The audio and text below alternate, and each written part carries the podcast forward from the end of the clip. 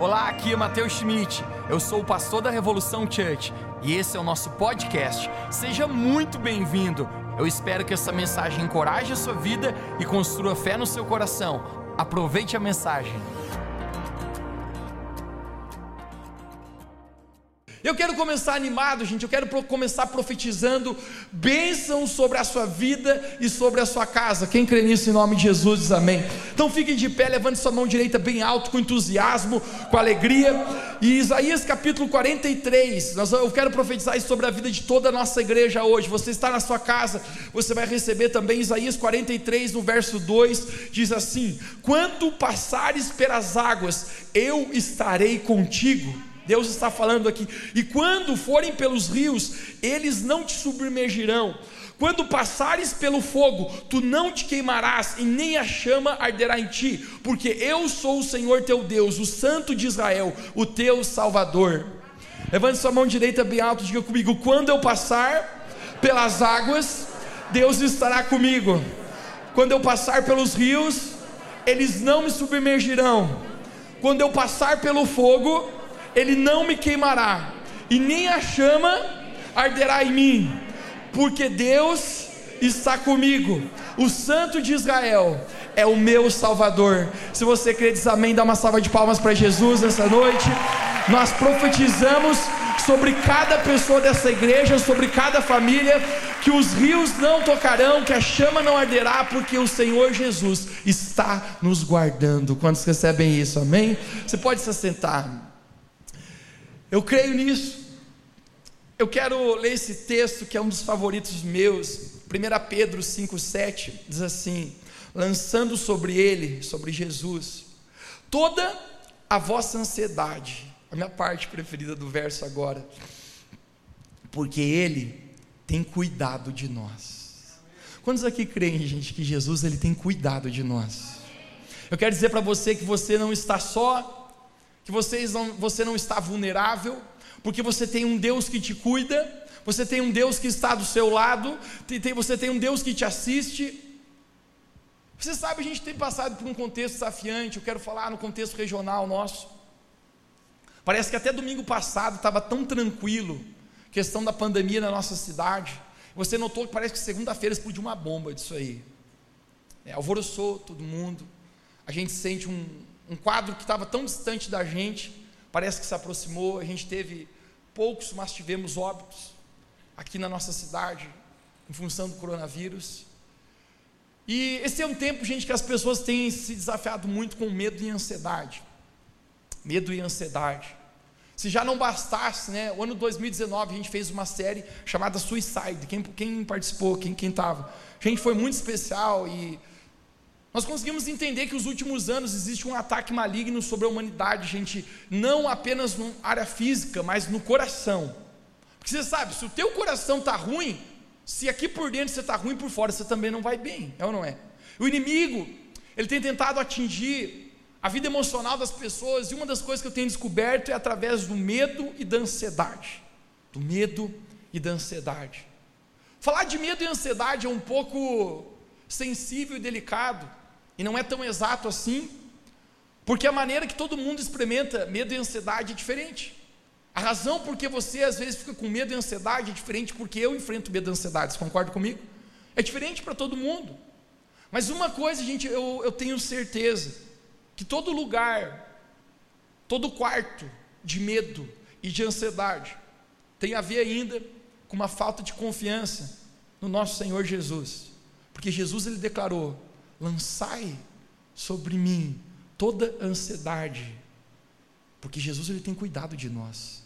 Então, gente, hoje eu quero declarar uma palavra que vai te animar, que vai blindar o teu coração com a presença dele. Quem aqui está animado para isso? E o tema dela é fortalecendo a minha confiança no Senhor. Você pode repetir comigo bem alto, fortalecendo a minha confiança no Senhor. Tudo na nossa vida a gente começa dentro de nós. Se aqui dentro está bem, gente aqui fora vai estar bem. Medo, insegurança, incerteza, ansiedade. Não está fora. Na minha jornada de vida, agora eu completei 20 anos de idade. Até domingo passado estava com 19, agora eu vou, sou 20. vintão, duas décadas, aleluia. Eu descobri e conversei com muitas pessoas, gente. Encontrei pessoas que a vida delas aqui fora estava terrível, mas aqui dentro existia paz. Por outro lado, eu encontrei pessoas nessa vida com a vida natural resolvida, camarada com uma boa esposa, um casamento, uma conta bancária bem recheada, vários carros, várias posses, trabalho bem sucedido, e ainda assim, padecendo de paz no coração, tendo problemas para dormir tranquilamente à noite. Porque paz na nossa vida vem de dentro, e paz não é uma circunstância, paz é algo que vem do Senhor Jesus. Jesus ele falou: "A minha paz vos dou". Se Jesus falou que ele nos dá a vossa paz, diga comigo nessa noite, então eu recebo. E o primeiro ponto meu hoje é paz no meio da aflição. Paz no meio da aflição. A gente acabou de ler um texto de Isaías, eu amo esse texto, porque ele fala que quando a gente passar pelo fogo, o fogo não queimará a nossa vida. Esse texto fala: quando a gente passar pelo rio, ele não submergirá a gente. Eu não sei se você já teve a experiência de ver um carro sendo submerso na enchente. Você já viu? Gente, é uma coisa terrível, porque você não tem o que fazer. Eu recordo que uma vez eu estava na praia e o pessoal inventou de uma praia mais deserta de colocar carros na praia. De repente a maré começou a subir. E quando todo mundo se deu conta, a gente não dava mais tempo de tirar o carro. E aquela água começou a pegar nos carros. Os caras estavam desesperados. Submergiu os carros, levou. Deve ter arrebentado tudo. Mas quando submerge alguma coisa, gente, é algo ruim, vai perder. Quando o fogo queima. Mas olha o que a gente acabou de ler aqui, Isaías profetizou que quando as águas chegarem na nossa vida, essas águas falam às vezes de problemas, de coisas, de aflições. Está falando que não vai submergir a nossa vida. Fala que quando o fogo nos tocar, o fogo fala do quê? De provações. Fogo na Bíblia, gente normalmente tem a ver com provações. E fala, não vai te queimar. Porque eu, o Senhor teu Deus, o Santo de Israel, estou contigo.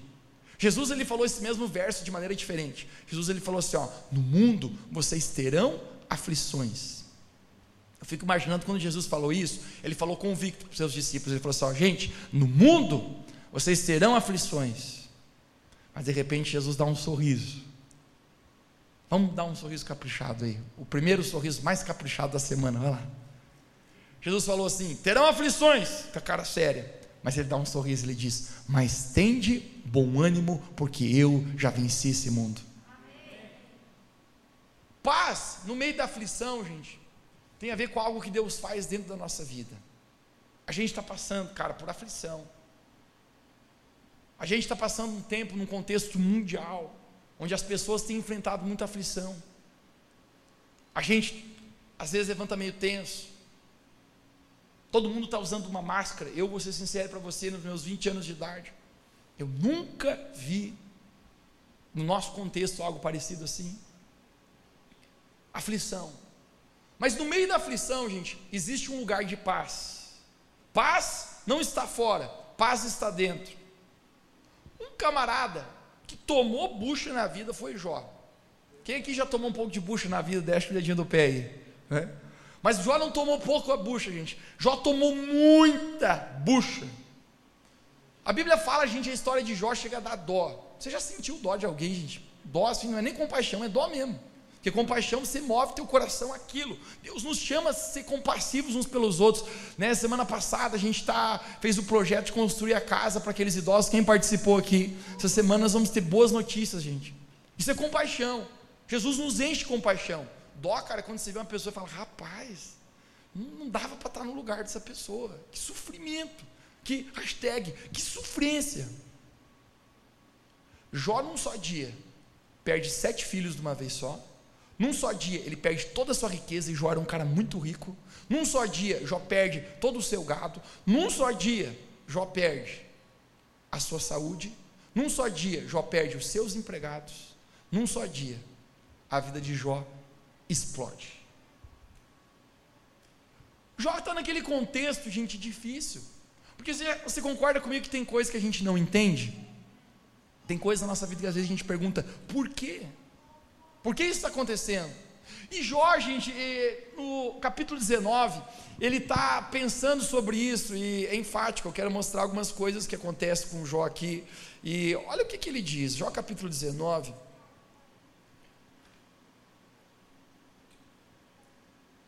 Ele fala algumas coisas, eu quero ler no verso 2. Ele fala assim: Até quando afligireis a minha alma e vos atormentais com vossas críticas? Os amigos de Jó começam a criticá-lo, porque a propósito, Jó tinha tudo e agora ele não tem nada. Muitos estão dizendo: Jó, o que, que você fez para merecer isso? Verso 3, ele começa a responder para essas pessoas e diz: Vocês já me, já, vocês já me, me, me humilharam dez vezes vocês não se envergonham de me maltratar. Jó está dizendo, gente, eu não aguento mais ser humilhado por vocês.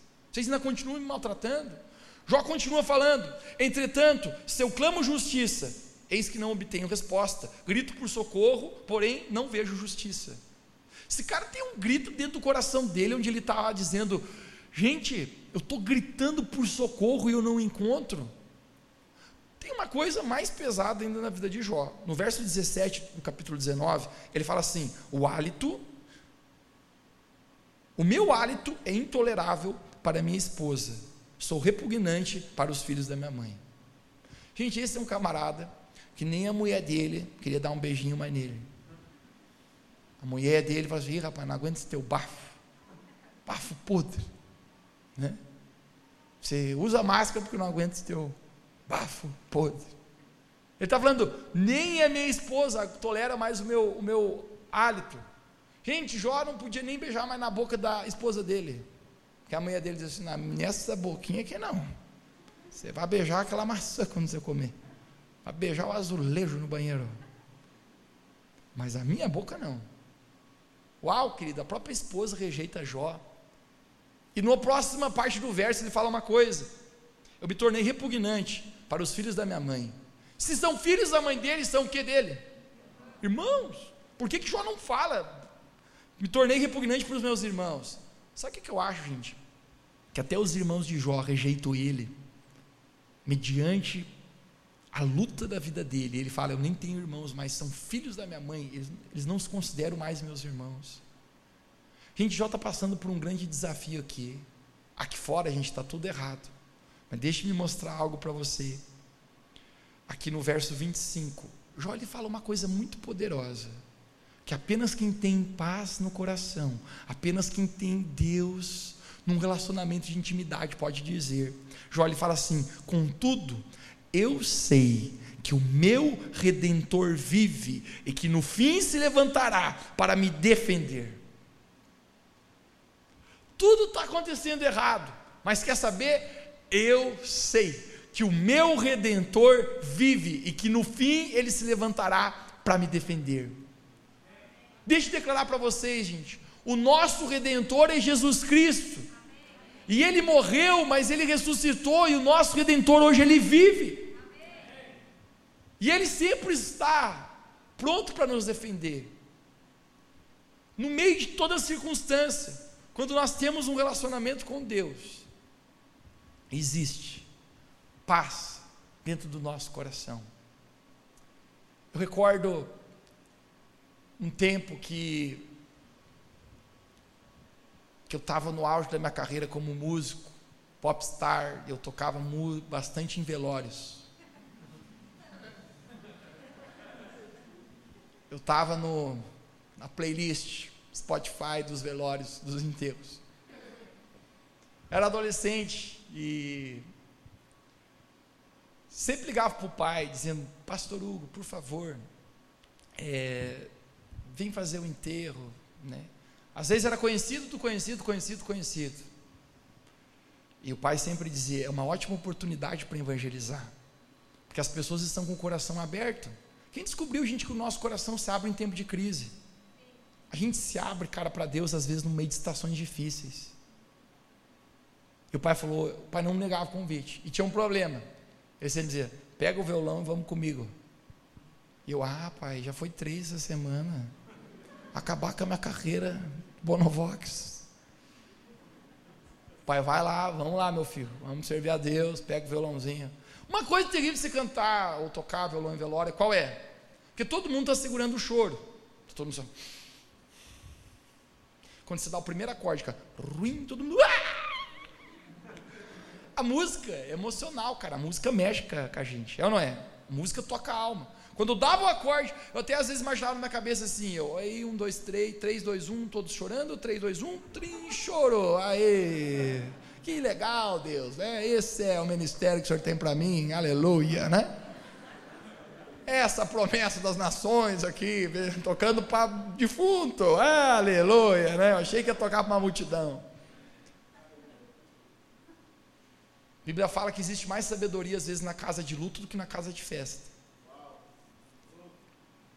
Agora, sabe uma coisa que eu descobri, querido? Entre enterros e enterros, já fui. Existe uma diferença na família de pessoas que vivem debaixo de um entendimento e um relacionamento íntimo com Deus. Até mesmo no meio da morte, uma coisa muito dura na vida. Existe paz quem está num relacionamento vivo com Deus. Pelo lado contrário, gente, eu já fui tocar em alguns enterrinhos, velórios assim, que eu vou falar para você uma coisa triste. Que existia um choro de amargura, de angústia, de medo tão grande. Sabe por quê? Porque paz, querido, vem do entendimento que nós podemos confiar em Deus na nossa vida. Eu fui ministrar num acampamento de jovens, cantar num acampamento de jovens na cidade de Guarapava, interior de Paraná. E tinha umas mil pessoas, eu nunca toquei só para de fundo. O pastor de lá me chamou depois é, do evento e a gente foi jantar fora. Ele falou: Mateus, deixa eu te contar uma coisa. Todo carnaval a gente faz esse acampamento de jovens, reúne jovens do Paraná inteiro aqui. Ele estava contando uma história para mim, gente, eu nunca, nunca mais esqueci disso. Isso ficou marcado no, dentro de mim. Ele falou: um ano atrás, a gente estava organizando esse mesmo acampamento. A gente tem um rio aqui na nossa chácara da igreja. E um adolescente foi inventar de nadar no meio do acampamento. E você não acredita, Mateus, que ele se afogou e morreu. Ele falou: Mateus, foi uma das experiências mais duras na minha vida e no meu ministério. Como que eu ligo para os pais desse menino e digo: Teu filho veio para um acampamento da igreja, ele foi nadar no rio e ele morreu. Como que eu faço isso, cara? Ele falou que ele, ele falou, Deus me ajude, porque eu, eu nunca passei por uma aflição tão grande. Ele, ele, ele, ele falou, Mateus, eu, eu sou um pai, e eu ficava imaginando que se alguém ligasse para mim e me desse essa notícia, o que, que eu faria? E eu pensei, eu preciso fazer isso agora. Ele disse, talvez foi uma das coisas mais difíceis que eu já fiz, quando eu dei a notícia para aqueles pais. Eles começaram a orar, eles, eles criam que aquele rapaz podia ressuscitar. A propósito, Jesus falou: Em meu nome, aqueles que creem expulsarão demônios, curarão enfermos, ressuscitarão mortos. Eu creio nessa promessa, querido. E eles começaram todos a orar. Existia um pastor africano, chamado Ebenezer. Na África, gente, por incrível que pareça, você sabia que já muitos mortos ressuscitaram. Tenho testemunhos, gente, de pessoas que morreram, foram orado. Uma vez eu tinha uma experiência de conversar com um pastor africano. Eu falava assim, rapaz, ora por mim que me passa a unção de ressuscitar gente que eu quero passar ali no, na frente do Cruz das Almas, às vezes, e dar uma ressuscitadinha num. Ele falou, Mateus, tem que buscar Deus, tem que consagrar, tem que carregar a presença de Deus. Quem lembra que a gente falava semana passada sobre carregar a presença de Deus? E ele falou, mas vou te dar uma dica, que a gente nunca sabe. Eu já orei por milhares. Ele tinha ressuscitado sete já. Mas ele falou, mas muitos não ressuscitaram. Mas ele falou, mas vou te dar uma dica. Quando o pé do defunto começa a esquentar, porque vai ressuscitar. Então é a única coisa que eu sei sobre ressurreição de mortos aqui. Mas eu acredito, querido, que se a Bíblia fala, se Jesus fala, eu creio. Ele falou que todo o acampamento de jovens começaram a orar, porque a propósito, o que, é que vai fazer? E esse Ebenezer já tinha ressuscitado sete mortos, estava lá. Eles pensaram, Deus é poderoso, ele falou. Porque o Piá morreu, mas está aqui, pastor africano Ebenezer. Já ressuscitou sete, vai ressuscitar mais um. E no final esse acampamento vai pegar fogo do Espírito. Imagina o cara ressuscitando, mano. O povo vai mijar na calça, cheio do Espírito Santo. E esse pastor Ebenezer foi orar por aquele rapaz que tinha morrido. Quando ele chegou perto, todo mundo estava naquela expectativa de orar, de interceder. E o pastor Ebenezer falou assim: Eu não, não vou orar. Todo mundo, como não? Pelo amor de Deus, põe essa mão de uma vez e ora. Ele falou que Deus falou uma frase com ele: Flores jovens também secam. Nós não entendemos, mas Deus tem um propósito tudo isso. Os pais desses meninos, gente, desse menino que morreu, você acha como poderia o coração deles? Esse pastor contava para mim, Mateus, os pais daquele menino foi uma das cenas mais lindas que eu vi na minha vida, porque eles levantavam as mãos, eles adoravam a Deus e eles sorriam, dizendo: Deus, a gente não entende, mas a gente confia e a gente tem paz no Senhor. Cara, isso aqui é muito forte, gente. Porque não existe nenhuma circunstância mais terrível que fora do que está vivenciando, do que perder um filho. Mas a paz que Jesus falou que excede todo o entendimento tomaria conta dos nossos corações. No momento, gente, de toda a aflição que nós estamos passando, sabe o que eu quero declarar sobre a sua vida hoje? Paz em nome de Jesus.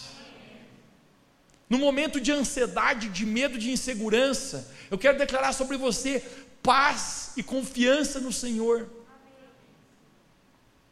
O mesmo Isaías fala: Deus conservará em paz a mente, cujo está firme o propósito no Senhor. Quando o nosso propósito está firme no Senhor, existe paz no nosso coração. Se você recebe essa paz, hoje você pode dizer de nome de Jesus: Eu recebo essa paz sobre a minha vida.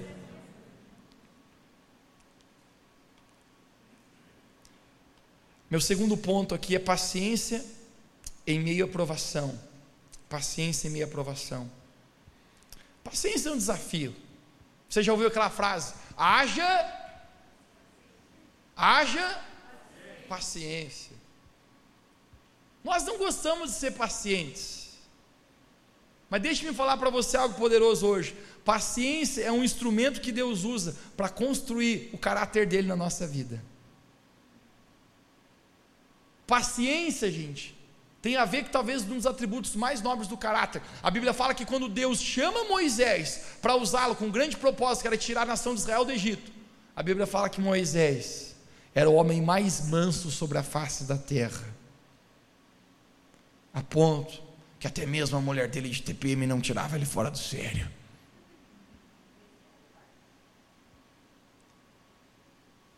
Paciência, gente, é algo que Deus usa na nossa vida. E no meio, às vezes, da circunstância, da aprovação, a gente está inquieto, a gente pode sair pouco de casa agora, coisas essenciais. Talvez seus negócios não estão caminhando quando, como estavam antes, seus estudos estão online, você não consegue mais para aula. A gente fica às vezes impaciente. Mas deixa eu falar para ti, querido. Deus quer usar a paciência na nossa vida para provocar caráter de Cristo em nós. E eu não sei quanto a você, essa pandemia vai passar. Eu não sei se vai ser mês que vem, o final do ano, o ano que vem.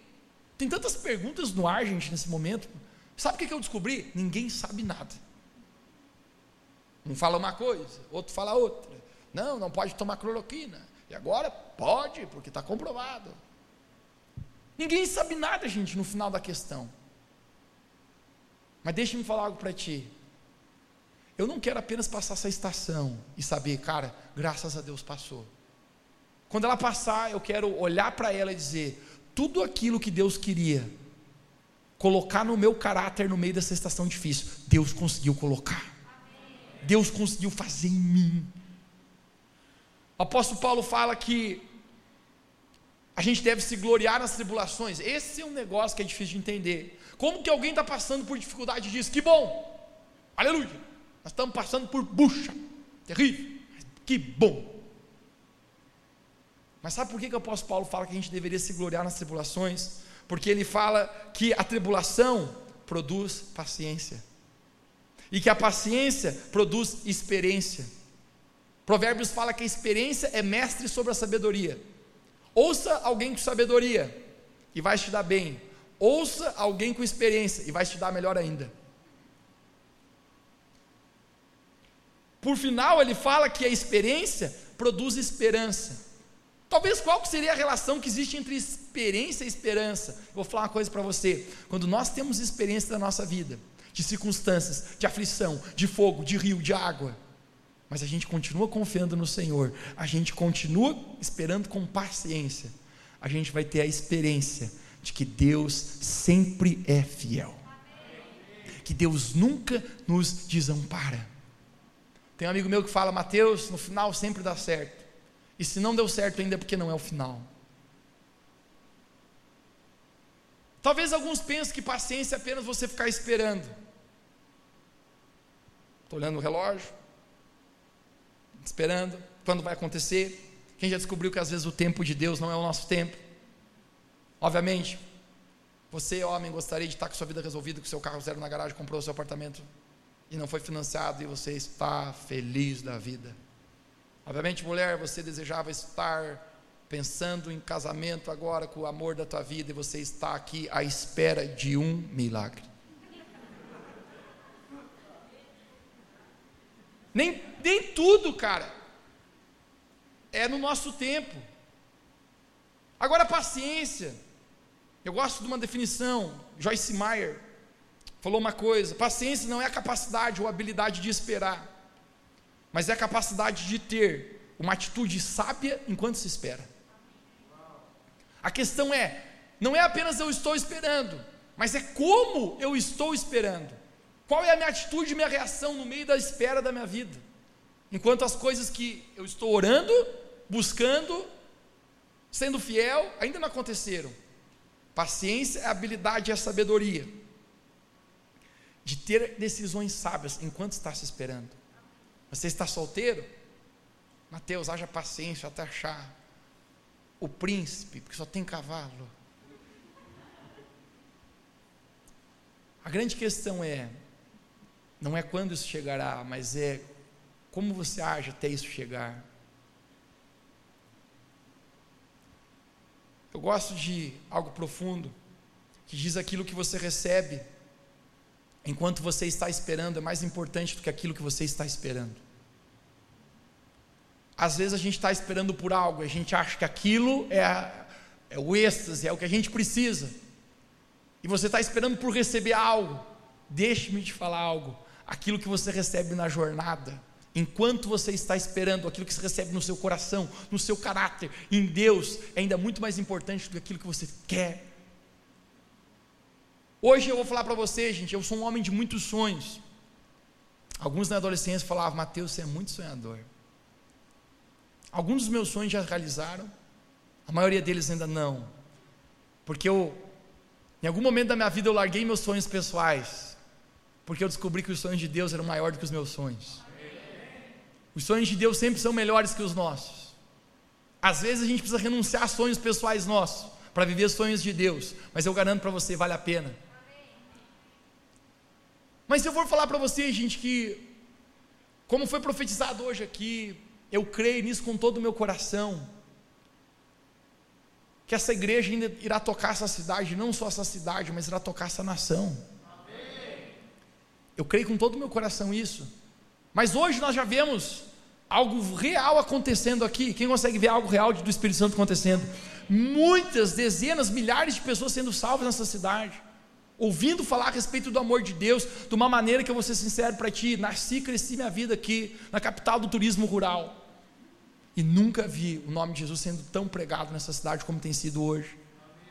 Existem muitas igrejas boas nessa cidade, glória a Deus por isso, pelo corpo de Cristo, mas eu vou falar para você: grande parte desse evangelho sendo propagado vem da nossa igreja, vem de uma luz que Deus colocou dentro de nós. Pastor Fred, um pai espiritual para mim, ele, ele mesmo, quando estava aqui, falou: Mateus, o poder de evangelismo dessa igreja de vocês é, é extraordinário. Eu nunca vi algo dessa maneira. Existe algo genuíno. Mas deixe-me falar, querido. Talvez hoje a gente está vivendo coisas aqui que eu esperava no meu coração.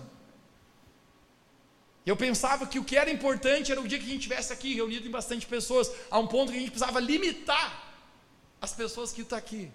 Em um tempo que eu convidava até os cachorros para ir na igreja, eles nem queriam também. Uma vez eu estava na, na igreja e falei, ô cachorro, entra aqui que tem muita pouca gente. Ele, puder mal, minha volta foi embora. Deixa-me falar, querido, o que eu recebi na jornada, com paciência, no pouco, sendo fiel no pouco, quando ninguém está olhando, quando tem três pessoas apenas te ouvindo. O que eu recebi na corrida, na jornada, no meu caráter, foi muito mais importante em si do que isso aqui hoje. Porque aquilo que a gente recebe enquanto a gente está esperando é muito mais importante do que a gente está esperando. Talvez você sonhe com um ministério na sua vida, você sonhe em Deus te usar. Quem aqui sonha com isso? Quem sonha?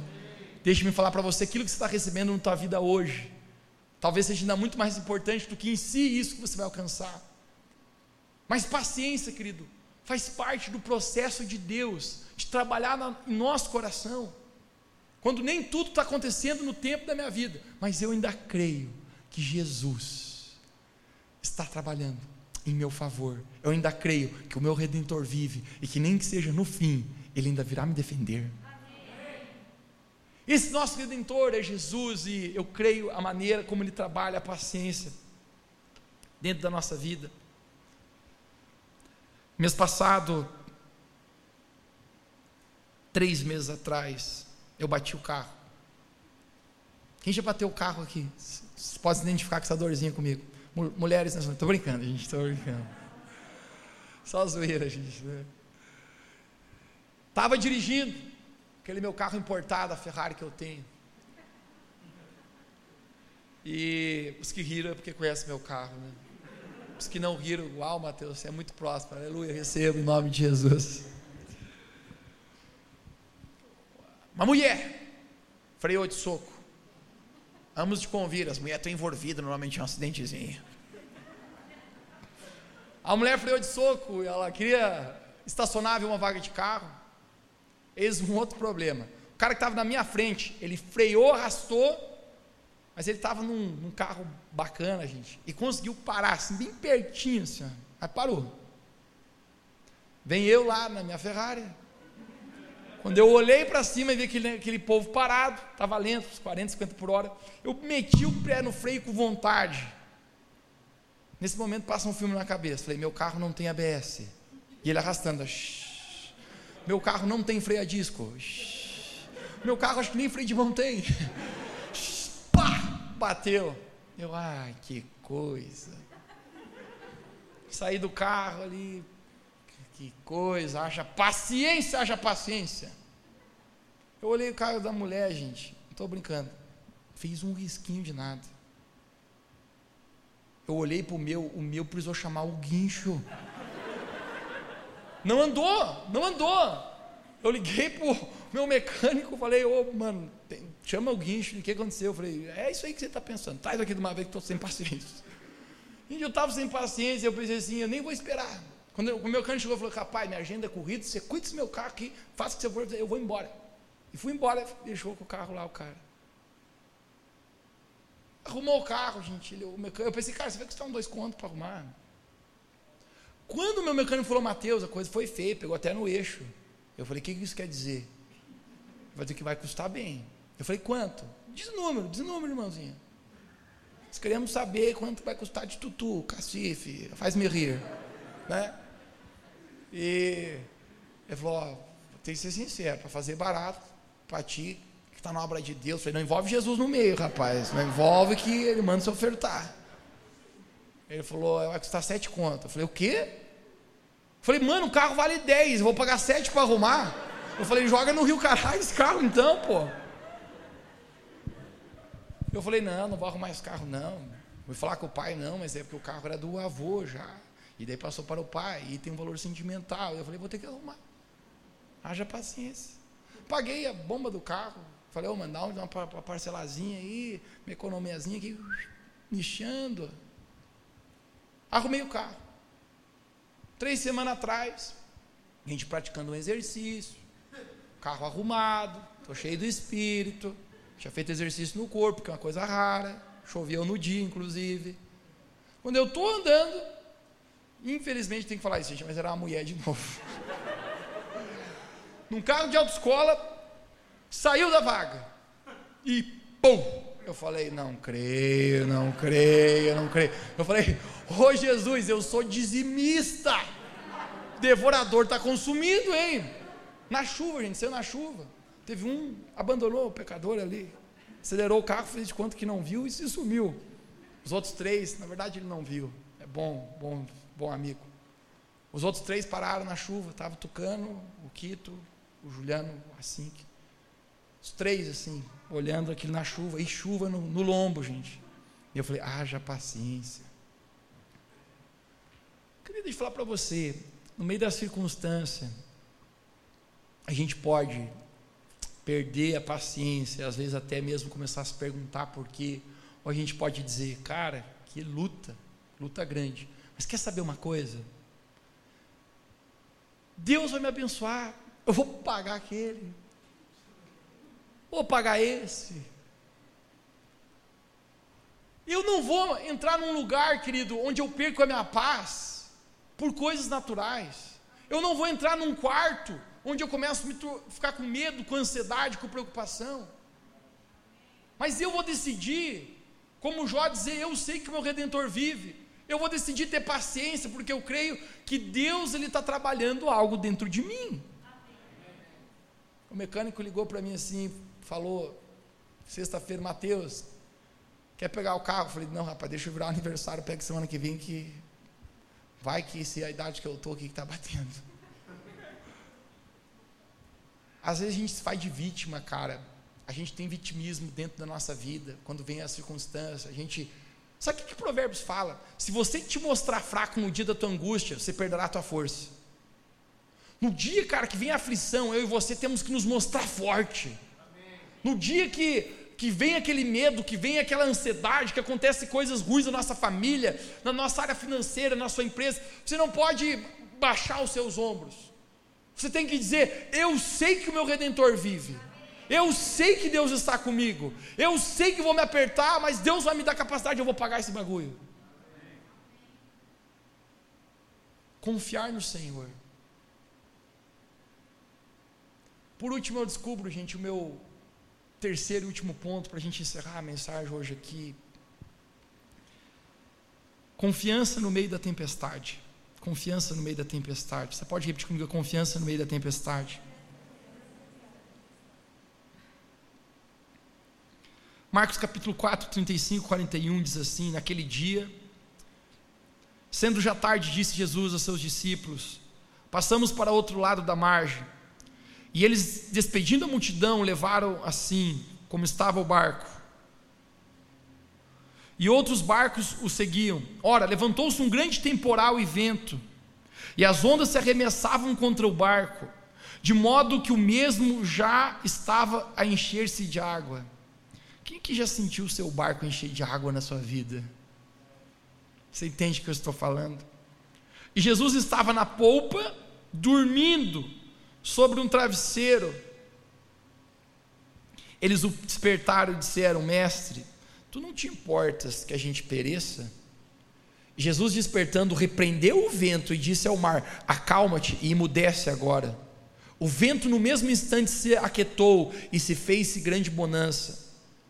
Então lhes disse: Por que sois assim tímidos? Como é que tendes fé?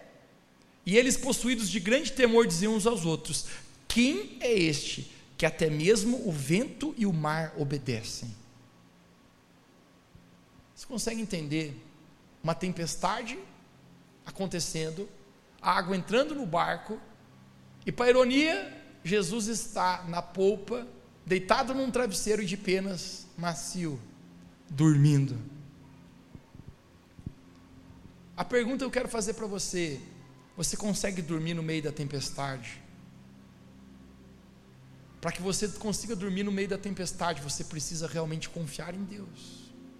Só consegue dormir no meio de uma tempestade quem de verdade sabe quem Deus é, quem de verdade consegue confiar 100% plenamente que existe um redentor que vive, que existe um Deus que está perto. Os discípulos gritavam do medo, e a ponto que eles acordam Jesus e falam: Tu não está te importando que a gente vai morrer? Jesus fala: Que isso? Cadê a fé de vocês? Por que, que vocês são tímidos assim? Tímidos no quê? Por que tímido? A pior coisa que eu posso ser na minha vida, querido, é tímido para as coisas espirituais. Tímido fala de uma postura que eu não avanço, que eu apenas me mudeço, que eu fico parado. Mas alguém que não é tímido, ele chega e diz: opa, vamos mudar alguma coisa aqui. Jesus ele se levanta e fala: agora mesmo, acalma-te mar, acalma-te vento. E aconteceu no mesmo instante uma grande calmaria, uma grande bonança. Os discípulos ficam apavorados, falaram: Que isso, mano? Até o vento e as ondas obedecem esse cara. E se eu falasse para você que Deus ele quer te dar poder para acalmar vento e tempestade na sua vida? Quantos aqui querem poder para acalmar vento e tempestade na sua vida? Normalmente, às vezes, vento e tempestade da nossa vida não estão fora, estão dentro de nós. Você quer acalmar vento e tempestade na sua vida? Deixe-me falar como que você acalma. Você só tem poder para acalmar tempestades e ventos na sua vida cujo aquelas que você tem o poder de dormir durante elas. Se você não tem a capacidade de dormir, esse dormir fala de confiar, de se entregar, de dizer: Jesus, eu sei que tu está cuidando de mim, eu sei que o meu redentor vive. Um dos salmos mais bonitos de toda a Bíblia, preferido do nosso GPS de velhinhos. Hoje fiz o GPS Hoje não, essa semana, quinta-feira, fiz o GPS deles. É o Senhor é o meu pastor e nada. O Senhor é meu pastor e nada me faltará. O preferido meu também. Se tornou meu salmo preferido. Muitas pessoas deixam até a Bíblia aberta nesse texto. Você quer saber quando que Davi escreveu esse texto? Alguns historiadores falam que Davi estava com seu exército numa colina existia dois exércitos inimigos. Davi estava cercado e ele não tinha para onde fugir. Aqueles exércitos eram mais fortes do que ele. E Davi ele sabia, eu acho que vai chegar a minha hora. Mas no meio da guerra, no meio do furor da batalha, Davi ele pega o seu iPhone e ele escreve: O Senhor é o meu pastor e nada me faltará. Deitado faz, deitar-me faz, descansar em verdes passos, refrigera a minha alma, me conduz a águas tranquilas, por amor do seu nome. E talvez o verso mais especial, ainda que eu ande pelo vale da sombra da morte, eu não temerei mal algum, porque tu estás comigo. Olá, o exército vindo. Olá, o exército vindo com coronavírus ainda. Mas ainda que eu ande pelo vale da sombra da morte, eu não temerei mal algum, porque eu sei quem está comigo. Eu quero encerrar falando essa frase agora. O grande ponto e a grande questão não é para onde você está indo ou o que você está passando. Davi está passando pelo vale da sombra da morte. Dá medo só de falar. Quando eu falo isso, os velhinhos chegam a tremer. O GPS deles, vale do que, Mateus? Da sombra da morte, tia dela.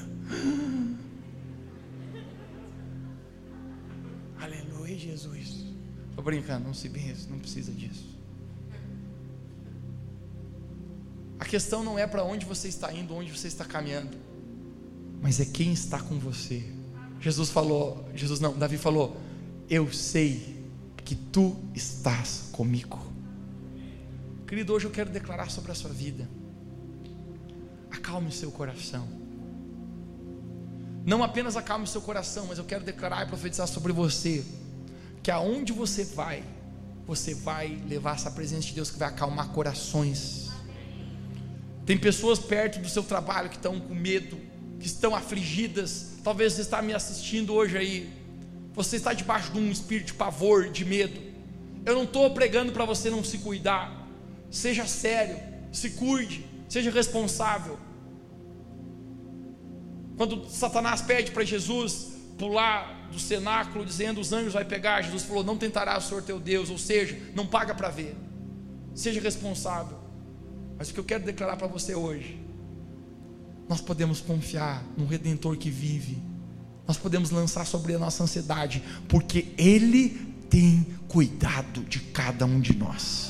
Eu quero profetizar sobre a sua vida, gente, sobre você e a tua casa, maldição, doença nenhuma te alcançará. Sobre você, a sua vida, as pessoas que estão perto de você, não é coronavírus, não é doenças, não é aflições, não é coisas assim que vão te parar, porque nós temos um redentor que vive, nós temos fé no nosso Deus, nós não estamos sós, nós não estamos abatidos, nós cremos que Jesus está conosco, nós sabemos que maior é aquele que está em nós do que aquele que está no mundo, nós sabemos que tempestades, mas nós vamos dormir, porque nós sabemos que Deus é poderoso para fazer infinitamente mais de tudo que pedimos ou pensamos. Toda tempestade na nossa vida irá se acalmar. Nós profetizamos sobre a nossa cidade que essa tempestade se acalmará. Nós repreendemos ventos contrários, nós repreendemos ventos de coronavírus. Agora mesmo aquelas pessoas que estão no hospital ou enfermo, nós decretamos com a autoridade de Jesus nessa cidade que sejam curados agora em nome de Jesus, que sejam recuperados em nome de Jesus. Nós profetizamos o nosso pé nessa terra e declaramos que no meio da tempestade existirá calmaria e bonança em nome de Jesus. Essa é a nossa fé, essa é a nossa convicção hoje. Você pode ficar de pé comigo.